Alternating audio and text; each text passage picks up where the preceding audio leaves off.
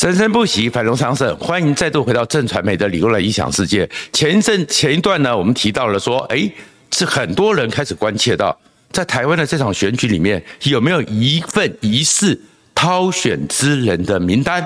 而这份名单会不会产生效应？其实真的很多人都在关切这个问题。这个问题呢，比较上位结构，比较敏感。可是呢，很多人，包含是我以前在中国时报时候的总编辑青龙大哥，都开始提出了这个观察。我们讲观察哦，所以国民党基本上不要乱告，我们只是作为评论，可以正常评论。宪法五零九号给我们的保障，这是什么呢？就是挑选之人。这个挑是指的是中国的国台办主任宋涛。那因为我们当然知道说，整个共产党对于台湾的选举。其实当然很关切，当然希望发挥影响力，但是现在有一个不解之谜，不解之谜就是因为前面讲到说很多地方派系真的就是只是担心国民党的党纪吗？从他们开始跟国民国民党、柯郭台铭勾勾搭提提的时候，他们难道不知道国民党有党纪吗？但是为什么突然之间全部收手？就在八月底九月初了，然后收手之后，郭台铭就变成了被国民党关门打狗，郭台铭困兽难斗。里面有一个核心的变数，一个非常小的新闻，但是我们最喜欢的就是《环球时报》大幅报道，然后全台湾比较偏南的媒体也开始大幅报道那件事。那件事是什么？就是国民党的副主席，现在没人搞得懂，是他自己去了大陆，还是国台办邀请去了大陆？反正就在八月三十号，专程到山西的运城关帝庙。那几乎是最大的关帝庙之一了，占地几万平，几千个碑文。结果呢，很特殊的一个场景，就是在这么多碑文里面，宋涛眼睛特别尖，看到了某个碑文里面轻轻念了八个字：“背信忘恩，天人共怒。”然后媒体的报道，夏立言在旁边莞尔一笑。可是这个效果一出来之后，你看到，包含就是大家看到的是，好像。是，确实有些人真的怕是被杀戮的对象，因为那个天人共怒的怒是杀戮，不是愤怒哦。那是不是怕被杀戮呢？所以呢，你会看到一些地方派系的大哥，现在跟侯友谊呢就玩躲猫猫的游戏，一定要出来跟侯友谊牵个手，就算两秒钟也好，然后拍到照片留下记录，然后跟郭台铭那边通通断绝联络，然后郭台铭呢也很快的。就辞掉了鸿海的董事，然后呢，这些状况难道是不是有个因素开始在介入？那我们不知道，这是不解之谜。可是很多人都很关切，为什么宋涛在这个时候做了这表现？而这表现里面其实很清楚的，就是批判郭台铭。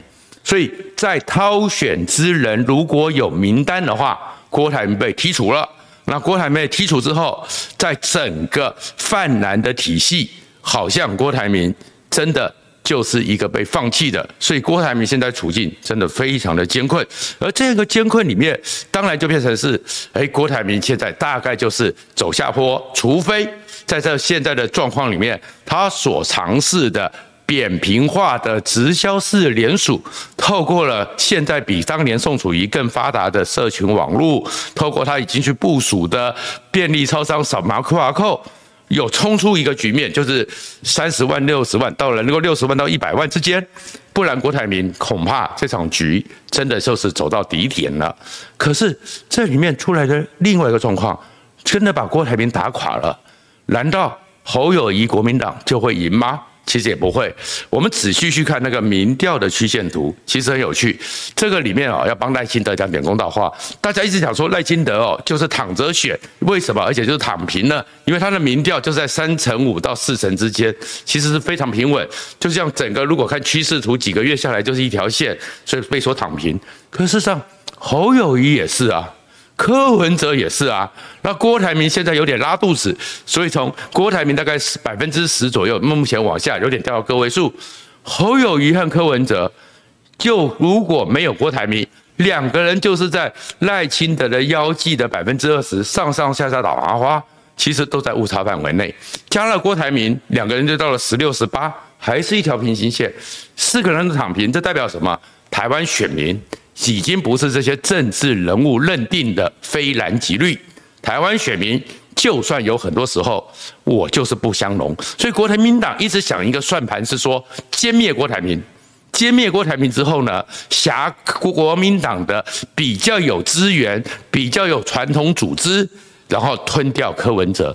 可是有办法打这个算盘吗？我们先去看侯友宜去了美国，去了美国之后有什么成果？本来国民党都寄希望侯友谊吃了美国大补丸就长高一点，回来之后民调还是平的，代表。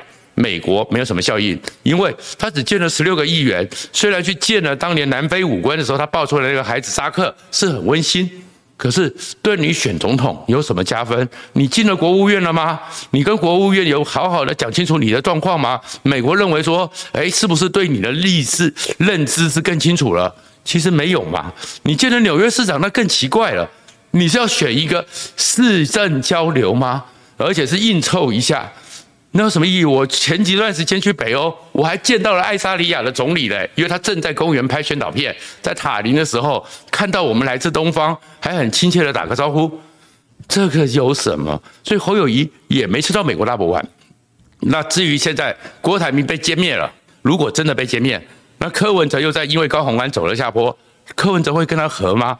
我们去看那个选民结构就很清楚。柯文哲的选民的优势在四十岁以下，而这四十岁以下，你再去交叉比对，他们是非常讨厌国民党。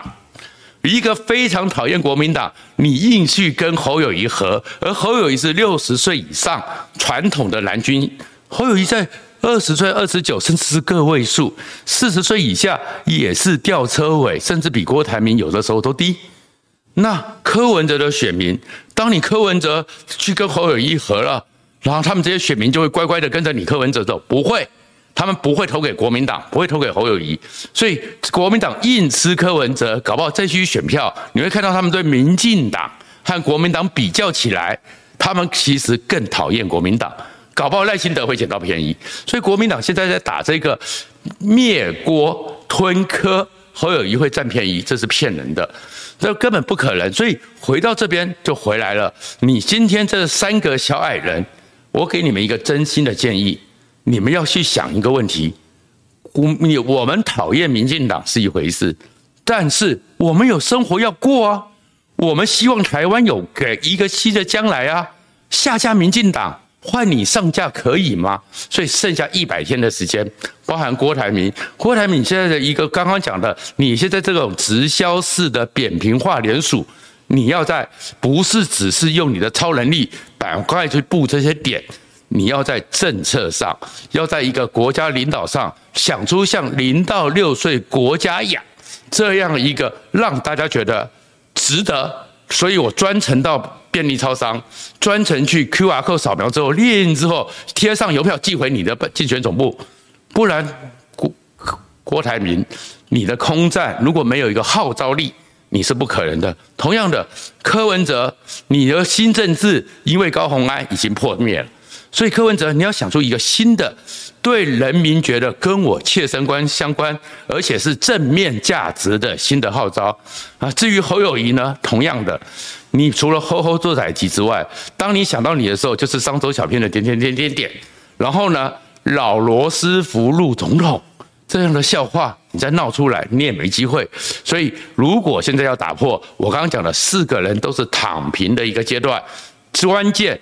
整个赖清德，当然他是稳健的往前走，但是赖清德也是负重前行，因为民进党的执政他还是背着，而且他作为蔡英文的一个接替者，又是蔡英文的副总统，他也不能大幅的针对现在的时弊大量的讲话，所以后整个赖清德看起来领先，但是他其实也有沉重的包袱。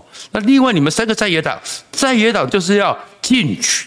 这种进取不是再去翻旧账，以你们寄希望于所谓的陈吉仲，寄希望于林志坚，一直在翻这些旧账。那我们就问一个问题，就是基本上为什么整个赖最近的蛋的问题，什么问题出这么多？为什么你们三个人都没有成长？高虹安当然是一个因素，另外一个高虹安更重要因素是什么？赌一次代价太大嘛，讨厌民进党，知道高虹安有问题。知道高鸿安对助理不好，但是现在新竹市出成这个样子，那是一个小城市，全国交给你们这些人都没准备好，值得吗？这是三个小矮人必须仔仔细深思的问题。谢谢大家。